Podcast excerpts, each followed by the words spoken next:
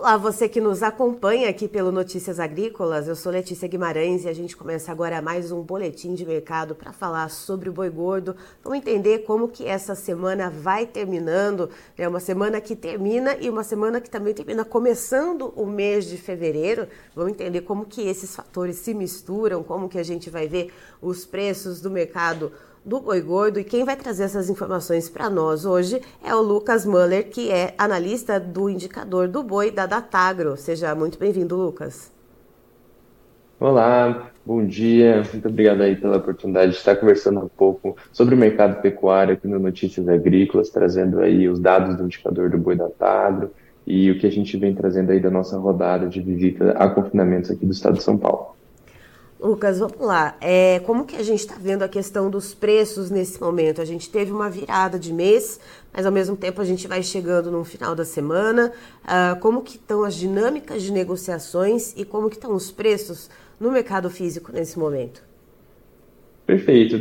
Conforme a gente vem dizendo aqui para o pessoal das notícias agrícolas que nos acompanham, o cenário ele ainda é de estabilidade de preços. Né? Então, por mais que a gente tenha uma oferta elevada, muito abaixo de fêmeas, é, a demanda está escoando tanto no mercado interno quanto no mercado externo, conforme eu acho que a gente vai avançando na nossa discussão. Isso faz com que os preços eles tenham um longo período de estabilidade que já faz alguns meses já, né? A gente pode pegar o último fechamento do indicador do boi da Tagro para a Praça de São Paulo, a gente registrou uma média de R$ 242,93 na rouba bovina, né? Então a gente vinha acompanhando esse mercado a gente tinha muitas negociações na casa dos 250, elas vão se tornando menos frequentes, agora as negociações mais comuns estão entre 240, 245, alguns negócios pontuais em 235. É, esse indicador ele também se alinha bastante, olhando aqui com o indicador do CPEA, que está em R$ 242,90. É, mas então a gente vê essa, essa movimentação né, em, no, na casa ali dos 235. Perfeito. Com, com, relação ao indicador vigente, a gente segue uma metodologia é, diferente, né? Uma média móvel uhum. de três dias, colocando maior peso para o dia de hoje, né? De fato, esse valor está bem próximo, uma coincidência, né? Alguns dias atrás a gente estava uhum. com uma divergência de mais de 10 reais por arroba, mas de fato o mercado ele se estabilizou nessa faixa de 240, 245. E, Lucas, quando a gente olha para o mercado futuro, a gente vê, por exemplo, fevereiro 239, é, março, abril, maio, ali na faixa dos 234, 233. O que, que o mercado está olhando para esses meses daqui para frente para ver esses preços um pouquinho mais baixos? Principalmente essa grande entrada de animais do confinamento que teve, né, como a gente vem acompanhando, esses momentos de seca, principalmente no centro-oeste, anteciparam um pouco é, a saída do gado a pasto. Né? Aqui em São Paulo, na Praça Base, a gente tem uma oferta maior de confinamentos, né? então esses animais tiveram oportunidade de receber algum tipo de intensificação. Como eu disse, a gente fez essa rodada de confinamentos na semana passada, visitando os principais confinadores aqui do estado paulista, e a gente vê que os confinamentos eles estão cheios, né, principalmente incentivados por um preço do milho que acabou retomando um pouco os patamares mais mais baixos, né, e os preços de reposição muito atrativos, né? Então a gente espera que essa oferta mais elevada de confinamento aqui de São Paulo chegue no mercado por volta de abril, maio, que é o que está precificando uh, esse spread futuro, né, de uma leve tendência de baixa aí para o próximo trimestre. Em relação a consumo de carne, aqui principalmente no mercado interno, como que a gente está vendo essa movimentação, principalmente agora a entrada é, do mês de fevereiro, o que, que a gente deve ver para esse mês. A gente, o, o, janeiro interminável acabou finalmente, né? Aquele mês que, que, que é o Dry January, né? Que todo mundo está ali sem dinheiro algum. A gente já iniciou fevereiro. O que, que a gente deve ver para o consumo de carne aqui no mercado interno brasileiro? A demanda, a demanda externa, interna, né? Conforme a gente tinha comentado, por mais que a gente tenha uma oferta bem, bem forte, né? O mercado interno ele está escoando, né? A gente tem que esse período de agora de carnaval e também volta às aulas da, do ensino fundamental e médio devem incentivar um pouco a, o escoamento de, de carne para o mercado interno. A gente também tem um cenário econômico de, de baixo desemprego, que também deve ser é, preponderante aí na determinação de preço da, da carcaça para o mercado interno. É, e olhando para o mercado externo, né, a gente viu uma, um, um começo de ano bastante positivo para a exportação em matéria de volume para carne bovina e a gente vê também umas sinalizações positivas da China em habilitações novas de plantas para exportação aqui por parte do Brasil. Lucas, o que, que a gente deve ver, principalmente depois do feriadão do Ano Novo Lunar, que daí é tipo carnaval aqui no Brasil, né? Que o ano começa depois do, do Ano Novo Lunar lá na China. Como que a gente deve ver as movimentações de compras chinesas da nossa carne bovina? Perfeito. A China, conforme a gente vem comentando aqui na Datagro, né, eles têm uma certa preocupação econômica. Alguns economistas dizem que eles já chegaram no seu ponto assintótico de, de crescimento. A gente tem acompanhando dados de inflação chinesa, é, eles registraram alguns meses de deflação, né, que do ponto de vista econômico significa uma freada nesse sentido, mas o Brasil está muito bem posicionado, principalmente o boi brasileiro está muito bem posicionado. A gente tem que, enquanto a carne brasileira é uma das mais baratas do mundo, os Estados Unidos, que também são outros grandes produtores e exportadores, estão com um ciclo invertido com relação ao Brasil, né? Então lá eles estão com, mesmo com um elevado abate de fêmeas, a oferta ela está muito baixa, então realmente está faltando animal nos Estados Unidos do ponto de vista de plantel. Isso vem incentivando muitas cotações é, de uma forma altista.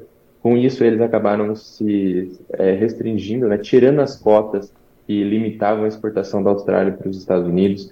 Então, de certa forma, a gente pode imaginar que a Austrália vai estar, entre aspas, ocupada, suprindo essa demanda americana, né? Então, os americanos estão importando animais vivos do Canadá, do México e carne de outros países. Enquanto isso, isso pode abrir espaço para o Brasil, que é um país que tem um grande volume, que tem preço atrativo, para a China. Como a China ela não é, ela é uma economia de mercado, mas muito assistida pelo governo, a gente tem que eles tendem a ter uma, uma tendência a aumentar é, ou reduzir o número de restrições sanitárias ao invés de fazer movimentos de preço. Né? Então, essa notícia de que a gente teve várias plantas aqui brasileiras é, passaram pelo processo de auditoria durante o período de dezembro, online agora em janeiro, é, é muito positiva. A gente tem que os, os chineses estão interessados, estão olhando para a carne brasileira de forma mais atrativa, né? Principalmente também por uma questão de alinhamento governamental, que é, uma, que é o Brasil é um pouco mais alinhado com a China do que, por exemplo, a Argentina ou os Estados Unidos nesse momento de cenário geopolítico que a gente tem agora. Então, o Brasil está muito bem posicionado nesse sentido. A gente espera que os volumes continuem bem positivos ao longo de 2024, por mais que o preço da, da tonelada exportada não esteja é, em patamares tão altos quando foi, quanto foi observado nos últimos anos, o volume ainda gera, gera spread, né, gera rendimento para as indústrias frigoríficas, então esse mercado deve segurar os preços da roupa ao longo desse ano. Lucas, em relação às escalas de abate, a gente estava falando da questão de oferta de animais. É, como que as principais praças aqui no Brasil estão posicionadas em relação à escala? Perfeito. Esse cara é um bom termômetro de oferta de curto prazo. Né? Então, é, olhando aí para vários estados que a gente faz o acompanhamento no indicador do boi da Tagra, a escala de São Paulo fechou ontem em 20,4 dias, outros estados importantes, né? Mato Grosso do Sul, 16,6, Minas Gerais, é, 12,3, Goiás 11,2. Então a escala está bem elevada em diversos estados brasileiros, o que pode vir a pressionar os preços de, é, de negociação entre frigoríficos e pecuaristas, mas é um reflexo natural do excesso de oferta que a gente tem nesse começo de ano, nesse movimento de ciclo pecuário chegando próximo do pico de abate de fêmeas, de um descarte antecipado de animais devido a essa saída antecipada de animais do gado a passo por fatores climáticos. Então, essa escala é reflexo principalmente dessa maior oferta de, de animais também de, de animais de confinamento em São Paulo, como eu comentei a respeito do milho do milho atrativo, dos animais de reposição atrativos também, isso acaba tudo refletindo na escala frigorífica. Certo. Lucas, muito obrigada pelas informações. Você e todo o time da Datagro, cada um aí na sua área de expertise, que sempre contribuem aqui com notícias agrícolas, são sempre muito bem-vindos aqui com a gente.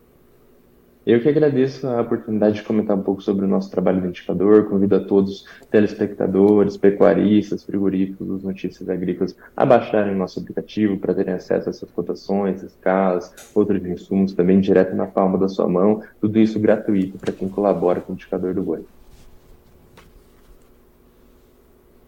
Então estivemos com o Lucas Muller, que é, é, analista do indicador do boi da Datagro, nos trazendo as informações de como que a gente vai chegando até o final dessa semana. É, nessa sexta-feira, dia 2 de fevereiro, é uma semana, né, a gente está terminando a semana, mas também começando um mês novo, é, essa, essa, essa, essa, essa contradição. E, e o Lucas explica para a gente o seguinte, que a gente vê uma certa toada ainda de estabilidade nos preços da arroba bovina e isso deve vir, por exemplo, até por é, abril, né? A gente deve ver abril com um pico ali de oferta de animais vindos do confinamento, um pico de abate de fêmeas, isso deve trazer alguma pressão aí para os preços da roupa, algo que a gente vê inclusive uh, nos preços futuros da B3, que a gente vai trazer daqui a pouquinho. Por enquanto, uh, o mercado físico ali rodando na casa dos 235 reais, mais ou menos, as negociações. Indicador da, da Datagro, perdão, traz aí um preço de R$ 242,93 a arroba. Então, a gente tem esse cenário no momento e frigoríficos com escalas bastante largas. São Paulo, por exemplo, com 20,4 dias. Uh, Goiás, 11 dias, Minas Gerais, 22 dias, Mato Grosso do Sul, 26 dias, Pará, 10 dias. Então a gente tem esse cenário, né, que é um termômetro que mostra bastante como que está a questão de oferta de bois aqui no país. Matheus, os preços na tela para gente, por favor. Vamos lá então, vamos ver como que estão os preços da arroba bovina na B3, a Bolsa Brasileira. Aqui em fevereiro a gente vê uma alta de 0,50%, valendo 240 reais arroba redondinho. Março, uma tímida alta de 0,26%, com a arroba cotada em R$ 234,60.